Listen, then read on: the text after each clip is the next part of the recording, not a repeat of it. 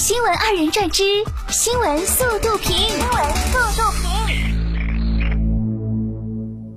高考第一天已经结束，浙江宁波余姚第四中学的高三班主任赵在杰特意在开考前一天去剪了头发，把高考满分七百五十理在了头上。赵老师说，也是希望通过这个发型给学生们鼓劲。一起祝福考生们，明天继续加油。浙江杭州学军中学门口，一位同学忘记带身份证，在校门口刷脸，顺利进入考场。据介绍，这是今年浙江全省的试点，利用大数据优化信息查验方式，即考生刷身份证，一屏同时出现本人准考证、健康码、行程信息、疫苗接种信息、核酸检测信息等五码合一。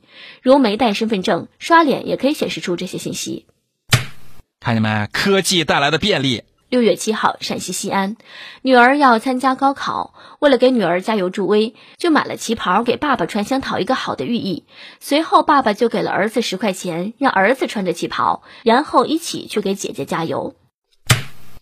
得，儿子穿出了林正英大弟子的感觉。六月七号，河南洛阳。高考首日，洛阳三中考点，一考生上厕所时身份证不慎掉落，被水冲走。特警骑车带其去开临时身份证明，五分钟内返回。呀，这孩子打破了往年惯例，很有创新精神。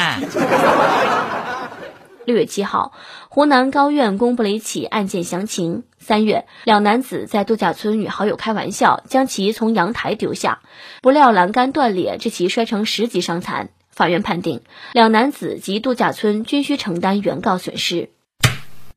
这这是个锤子好友，离了大谱了。开玩笑要适度。近日，内蒙古根河市一家金店突然闯进一名男子，他先用灭火器对店员喷射，随后跳进柜台抢走了价值四十万元的金银首饰，迅速逃走。民警迅速封控搜索，很快抓获嫌疑人石某某。据悉，此次非法所得都用来给手游充值了。目前，石某某已被刑拘。啥游戏魅力这么大呀？值得去牢里走一遭。前不久，苏州的王女士在小区里散步时，被一碗从天而降的麻辣烫当场砸晕，几分钟后才醒来。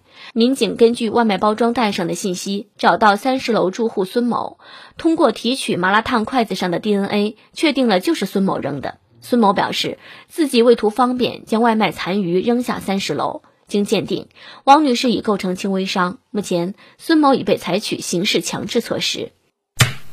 呵，懒得到了，所以现在可以懒得不用出门了，管吃管住。近日，广东深圳，五十七岁的江阿姨从小就漏尿，随着年龄的增长，情况并无好转。近期，儿女带她到医院检查，经检查，江阿姨有三个肾脏。左肾被分为上下两半，诊断为重复肾畸形、输尿管畸形。医生为江阿姨进行了手术，她的小便终于恢复正常。那个一个肾的和两个肾的来看了，都沉默了。六月七号，四川成都，考王梁实将迎来第二十六次高考。这次考试，他转战了文科。结束了下午的高考数学考试后，梁实表示考得不好，感觉数学题很难，很多题都没有做完，预计成绩不是很理想。第二十六次，啊，他去去去去去去去去年也是这么说的。据日媒报道，日本文部科学省称，科学家在小行星探测器隼鸟二号采集的样本中检测到了二十多种氨基酸，这是第一个证明在地球外存在氨基酸的证据。二零二零年十二月，隼鸟二号的回收舱从小行星龙宫返回地球，并带回约五点四克行星表面样本。日本横滨国立大学天体生物学名誉教授小林宪正表示，在地球以外天体上发现多种氨基酸史无前例，甚至可能暗示地球以外存在生命。这也意味着氨基酸可能存在于其他行星和天然卫星上，暗示生命可能诞生在宇宙中比以前认为的更多的地方。外星文明又藏不住了吗？世卫组织五号数据显示，猴痘病例已在二十七个非流行国家出现。过去三周累计确诊病例达到七百八十例，比一周前所计二百五十七例增加约两倍。世卫组织说，染病人数可能有所低估，但目前判断这轮猴痘爆发构成的全球公共卫生风险仍属中等，不会演变成大流行。患者症状也大多轻微。值得注意的是，这是猴痘病例第一次在中非和西非地区以外的多个非流行国家传播。已发现病例大多集中在欧洲和北美洲，英国二百零七例，西班牙一百五十六例，葡萄牙一百三十八例。我就想知道，这一次美国准备栽赃给谁呢？黄瓜和甜椒是英国人制造沙拉的常用蔬菜。据英国媒体报道，由于能源价格飞涨，英国不少种植黄瓜和甜椒的农民难以负担温室供暖开支，不得不关闭温室。